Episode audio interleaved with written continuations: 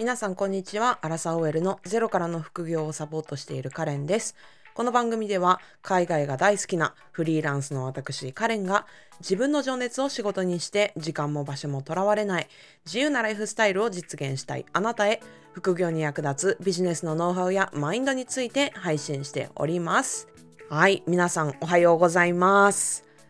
えっとですね、あの最近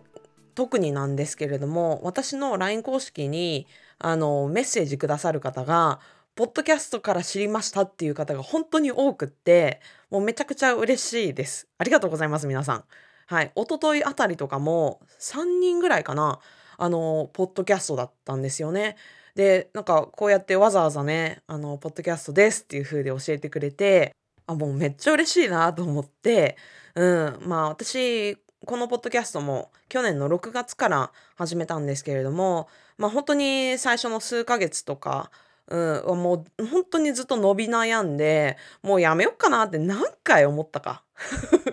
何回このポッドキャストやめようと思ったかっていう感じだったんですけど、まあそれでもね、週1以上は必ずやるっていう風に自分で決めてたから、まあ続けてね、でもこうして今私のポッドキャストを聞いてくださっているまさにあなたとこうやってつながれているのも私があの時あの場所でもう諦めようなんてそういうことは思わずね続けてきたからこそだなっていうふうに思うと本当に感慨深いですね。はい。いつもポッドキャストを聞いてくださって本当にありがとうございます。もしよかったらなんかポッドキャストこのエピソードが良かったとかこのエピソードなんか響きましたとかっていうのがあったらあのインスタグラムとかでシェアしてくれると私はめちゃくちゃ喜びます。はい。でちなみにインスタグラムでもしシェアしてくださった時には私をタグ付けしてくださったらもっともっと喜びます。なぜならシェアしてくださったことが私の通知に届くから。そして私が気づけて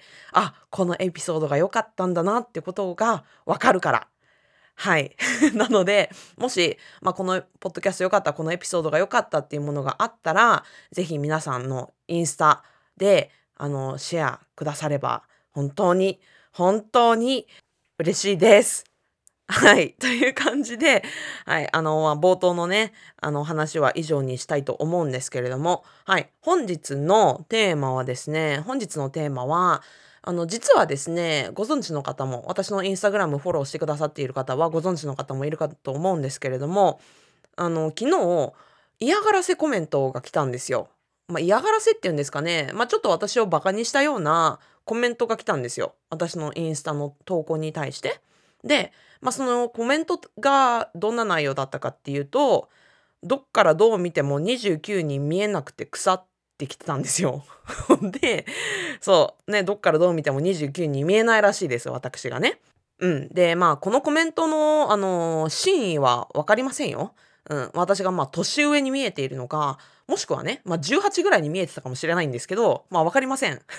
まあ、ただ、あのーまあ、普通にああいうコメントをししてくるのって、まあね、あ、もっと若く見える、素敵ですっていう意味よりも、多分嫌がらせのつもりだと思うんですよ。はい。で、まあ今回こういうコメントが来て、私もね、やっぱりその SNS をあの全然鍵付きではなくってもう完全に公に発信している身として、まあいつかは、いつかはこういうアンチとか、なんか嫌がらせコメントとか、ちょっと心ないあのコメントとかメッセージが来る時が来るんだろうなっていうふうには思っていたんだけれども、ああ、来たみたいな感じだったんですよね。まあ大したコメントじゃないですけどね。うん。で、あの、おそらくこのポッドキャスト聞いているあなたは少なくとも副業に興味があったりとか、もうすでに始められている人とかだったりすると思うんですよ。で、その上で、まあ、インスタグラムであったりとか、ツイッターとか YouTube とかね、そういう SNS、メディアを使うことが出てくると思います。で、それをやっている限り、あなたもアンチとか、なんか心ないコメントとかね、メッセージとかをもらう可能性っていうのは絶対にゼロじゃないんですよ。うん、誰でもそういうのをね、経験する可能性っていうのはあるわけですね。はい。なので、せっかく、まあ、このポッドキャストを聞いているあなたにもね、そういう心ないコメントをあの受け取ってしまった時に大切にしてしてほしいマインドセットっていうところを今日はお話ししたいなっていうふうに思っています。で、まず前提として、なんかそういうアンチとか嫌がらせのコメントをね、受け取った時、あの、もうほんと大前提となんですけれども、その言葉をその通り受け取る必要はない。うん。っていうのはもう当たり前の前提としてお伝えしておきますね。当たり前ですけど大切だから伝えておきますね。で、さらに、それに歯向かうというのは論外です。うん。で、歯向かってしまったら、そのアンチとかね、そういう嫌がらせのコメントをしてきた人と同じ土俵に自ら立ってしまうことになるわけですよ。うん、そういうレベルの土俵に自ら立ってしまうことになるのでもうそれだけは本当にやめてください。あなたはそんな土俵にいないはずなんですね。はい。まあこれはちょっと前提としてあの伝えておきたかったこと。で私が一番皆さんに覚えておいてほしいマインドセットというか、まあ、考え方なんですけれどもあのこういうアンチとか嫌がらせをする人っていうのは実は自分自身がすごく悩んでたりとか自信がない人なんですよ。これなぜそう言えるかというと自信がない自分に自信がない自己肯定感が低い自尊心が低いっていう人ほど他人をバカにしたりとか見下すことでしか自分の価値を感じられない、うん、満たすことができないそれぐらい下がってしまってるっていうことなんですよ。その人は。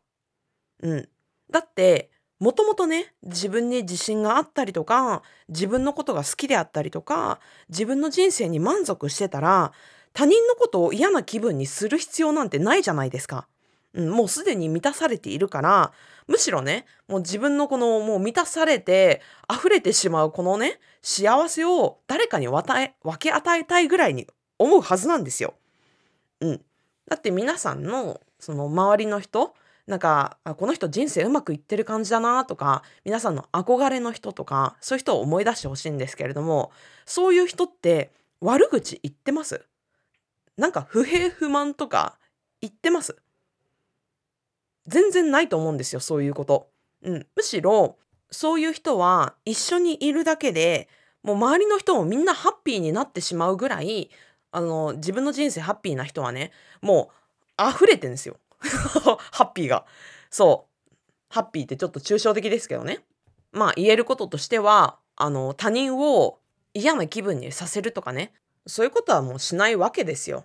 そんなことしてる時間がまずもったいないですしね。ね、そんな負の感情をまき散らすようなね、コメントをするにも、うん、コメントするっていうことにも時間かかってるわけですから。うん。だからまあそんなことでは時間は使わないっていうのはありますよね。で、まあこうやって私話してるんですけれども、うん。でもね、私自身だって一歩間違えれば、そういう、なんて言うんでしょうね、こういう今回の嫌がらせコメントをしてきた方みたいになってたかもしれないんですよ。うん。でも私は本当にあの家族とか友人とかうん、もう本当に人に恵まれて、今もね、すごく前向きな人生を送ることができてるんですよ。で、私はさらに言うと、あの、去年からそのビジネスコーチの他に、あの、メンタルのコーチも、まあ、自己投資をね、もう少なくない自己投資をしてですね、はい、もうメンタルかなり強化したんですよ。すごく勉強して、実践をしていて、めちゃくちゃ強化したから、めっちゃ安定してるんですよね。で、メンタルが安定してるってどういうことかっていうと、なんかずっとね、ハイパーテンション、イエーイっていう感じではなくって、なんかもう、あの、海がずっとね、ザブザブザブザブ、ザブザブザブザブって落ち着いてるような感覚。そんな感じです。で、別に何が起きようと、ずっとなんか、ザブザブザブザブっていう感じなんですよ。だから、今回こういう嫌がらせコメントが来たとしても、ずっとザブザブザブザブっていう感じなんですよね。そう。でもね、こうやって私が海のようにね、落ち着いたメンタルをずっと保てているのも、こうして私が、あの、メンタルね、マインドセットについて学ぶ機会を得られるような環境にいたからなんですよ。うん、私は本当に会社員でもう毎月ね給料をいただいていたから自己投資するっていうこともできたわけですよ。まあ別にめっちゃ金持ちってわけでもないですよ。めっちゃ金持ちってわけでもないし、私の貯金からをはたいて、まあ自己投資をしたんですけれども、まあそれでもね、自己投資できる、あの、まあ経済力っていうのはあったわけですよ。うん。だからこそ、そういう前向きな自分にもなれた。うん。で、もし私がその一昨年の私のまま今回のようなコメントをいただいていたら、私はきっとこのコメントの内容を真に受けて傷ついてたと思うんですよ。でも私は本当にあの恵まれていてこういうマインドセットっていう言葉に出会ってで、まあ、勉強したりとかね本を読むっていうことがあのできたからねあの今もすごく安定できてるわけなんですよね。だから私自身もマインドセットの大切さをあの学んだ身として世の中にもっと伝えていきたいな伝えていく必要があるなっていうことをあの今回のね機会を通じてひしひしと